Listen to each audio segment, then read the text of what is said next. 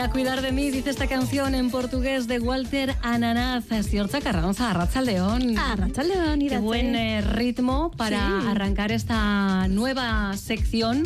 Hoy nos vamos acercando, bueno, hoy no, nos vamos acercando al 8 de marzo, Día Internacional de la Mujer, ya sabéis, una jornada para la reivindicación, entre otras cuestiones, de la necesidad de corresponsabilidad en todos los cuidados. Es una tarea que, como bien sabéis, ha recaído históricamente en ellas, en, nosotras, en las mujeres. Según datos de la EPA, de la encuesta de población activa, el 95% de las personas que trabajan a tiempo parcial para ejercer el cuidado de familiares, enfermos o mayores son mujeres. Eh, si veis los carteles, si habéis visto los carteles del movimiento feminista de Euskal Herria, precisamente en este próximo 8 de marzo llaman a revolucionar los cuidados para cambiarlo todo. Y quiero compartir contigo, Siorcha, y con nuestra audiencia, un testimonio que tuvimos la oportunidad de escuchar aquí en Distrito Euskadi. Ella es Carmen Lafuente, una mujer aragonesa que ha recorrido el Estado español en autobús. Lo hizo, eso sí, tras fallecer sus padres. Así nos lo contaba que cuando mis padres se hicieron mayores es cuando me planteé, aparte de trabajar, eh, mm, estar un poco al tanto de ellos y a su cuidado, porque eh, la vida para mí no tenía mucho valor, ni mucho sentido, y tenía un concepto negativo de ello, entonces no, o sea, eh, pero luego cuando ya mi madre, cuando ya mi madre ya estaba moribunda, fue cuando pensé lo del viaje, cuando después se me ocurrió escribir el libro de la historia de mi vida, que allí cambió todo, porque allí me, eh, descubrí un el sentido de la vida, pero a pesar de todo, el, el viaje quería seguir manteniéndolo, quería seguir haciéndolo porque me, para mí era como un reto, como... Una mujer trabajadora, que cuidaba de sus padres y cuando ellos fallecen, eh, ella nos lo contaba, es cuando encuentra un sentido a la vida, lo hizo a través de este viaje. En un momento de la entrevista yo recuerdo que nos decía, sentí como que de repente me salían alas. Y hoy queremos hablar, Siorcha, de esas personas que dedican gran parte de, su tiempo, de su esfuerzo a cuidar, pueden ser a sus hijos e hijas, pueden ser a, sus mayores, personas eh, dependientes. Claro, cuando los hijos se marchan, cuando esas personas fallecen, de repente se quedan como en un limbo, en un no saber muy bien quién, quién soy porque parte de mí se ha ido con ellos, ¿no? Claro, digamos al final que el cuidado es propiciar ese bienestar físico y emocional en las personas, ¿no? Entonces, cuando una persona está cuidando a la otra persona, pues digamos que está ahí como entregando. Y por otro lado, es verdad que cuando alguien está cuidando, se sitúa en un lugar con un papel y una función también en la vida, es decir, tiene una utilidad como persona. ¿Qué pasa? Y esto sí que lo vemos en las personas que son especialmente cuidadoras, ¿no? Porque ahí vemos pues a día de hoy el síndrome del cuidador, cuando la persona está cuidando y eso le genera pues ese cansancio, esa depresión, esa sensación igual, incluso de falta como de, alegría de la vida, porque su vida se, se torna todo en relación al cuidado y a dar y a dar, y muchas veces puede que no esté sintiendo esa sensación del recibir. ¿no? Porque es algo que parece que en las relaciones siempre debería estar Hay un desequilibrio ahí, efectivamente. Eso es, claro, porque cuando se está dando un cuidado, al final hay una persona que en principio está dando mucho más de lo que está recibiendo. Además, porque muchas veces esos cuidados no son buscados, ¿no? Pues como contaba esta mujer, al final a ella le toca cuidar a su madre y a su padre, entonces ella se ve pues con una vida que igual no es la vida que ella en principio hubiese elegido. Pero es verdad que cuando eso acaba, hay veces que las personas pueden verse, bueno, eh, parece que en la historia, ¿no? en la biografía de la persona, cuando es un cuidado, unas hijas o unos hijos, es algo que en principio se vive de manera mucho más gradual. Entonces, en principio, bueno, esas criaturas en la adolescencia se van desapegando un poco, ya vas viendo que empiezan a volar, la universidad, los Erasmus, no lo sé, pues ahí sí que se va haciendo como algo mucho más progresivo. Aún y todo es verdad que hay gente que siente eso que se le llama el nido vacío, ¿no? Esa sensación de que ese rol que tenía para con esa persona ya no lo tiene y esa necesidad también de llenar ese huequito. ¿Qué pasa con los otros cuidados? Los cuidados, por ejemplo, de cuidar a una persona enferma, una persona mayor, bueno, que aunque a veces se vaya viendo que puede haber un final, es verdad que en el momento en que esa persona ya no está, el tiempo se les queda hueco. Entonces es como si todos los quesitos de su vida, que estaban en este caso dedicados a los cuidados, pues se quedan vacíos. Y ahí es cuando la persona tiene el gran reto de empezar a construir una nueva vida. Sobre todo porque muchas de estas personas, muchas de estas mujeres, insisto, ¿eh? y lo feminizo porque eh, los cuidados son mayoritariamente ejercidos por ellas, renuncian. Eh, hay quien renuncia incluso a tener una, una familia. Eh, solo por dedicarse en exclusiva ¿no? a esas personas que tanto le necesitan.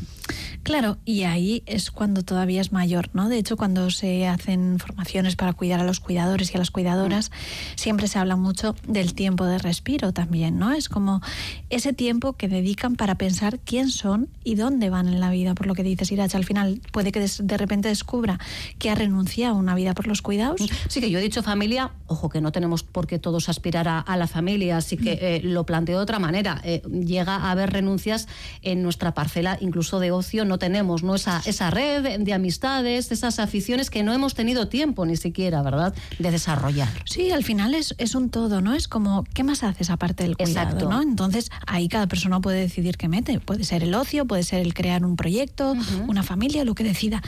Muy perdón, pero sí que es verdad que si siente que ha renunciado a todo eso, ahí es donde luego toca. Entonces, es verdad que lo ideal sería, y cuando se intenta cuidar a las personas cuidadoras y cuando se subraya la importancia del cuidado, de la cuidadora también, es precisamente ese tiempo que puedan dedicarse a pensar hacia dónde van, qué es lo que quieren y cuánto tiempo también se están dedicando a ellas mismas. Me dicen, nos dicen, me siento totalmente identificada con la explicación. Mensaje en el 688-840-840. En poco tiempo me ha tocado junto a mi hermana cuidar tanto de la ITA como de la MA y hasta que nos ha tocado nunca hubiese imaginado lo que supone. Dice, ánimo a todas las personas que están en la misma situación. Y es que la carga psicológica además de la física que asumen las personas cuidadoras, es tremenda. Bueno, y porque también a veces ahí se invierten un poco los roles, ¿no? Es decir, claro. tú has sido la hija y de repente te ves teniendo que cuidar a quienes han estado por encima en tu árbol. Ley de vida en todo caso. Claro, ley de vida, pero por otro lado también es verdad que la imagen que tú puedas tener de tu madre o de tu ah. padre que has tenido hasta entonces es como que ese mito, en cierto modo, también cae, con lo que eso supone en la parte emocional. Por eso muchas veces también hay que ser honestas y darse el permiso a veces a delegar las ayudas y pedir ayuda externa, ¿no? Es decir, a mí me supone, el otro día me lo decía una, es que a mí me supone mucho tener que cambiarle los pañales a mi madre. Mm, es que igual esto no lo tengo que vivir. O sea, es como, y no tiene por qué vivirlo todo y se puede propiciar el cuidado de otra manera. Y sin culpas, que yo creo que esto también es súper importante, el decir, date el permiso y no te sientas culpable, otra cosa es que estuvieras desatendiéndolo. Mm. Pero si tú estás buscando la manera de que todas sus necesidades, lo que decimos al final, ¿no?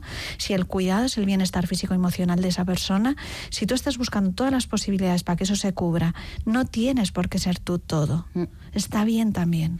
Pero es verdad que, que ese sentimiento de culpa suele acompañar a la cuidadora en diferentes etapas en vida de ese familiar por el simple hecho de, madre mía, he estado media hora tomándome hoy un café con una amiga en lugar de estar acompañando a... Y cuando el familiar fallece, claro, hay como un sentimiento, por un lado, ¿no? de liberación, eh, y es un sentimiento que a su vez les genera culpa. Eh, es, un choque brutal de, de, emociones, ¿no?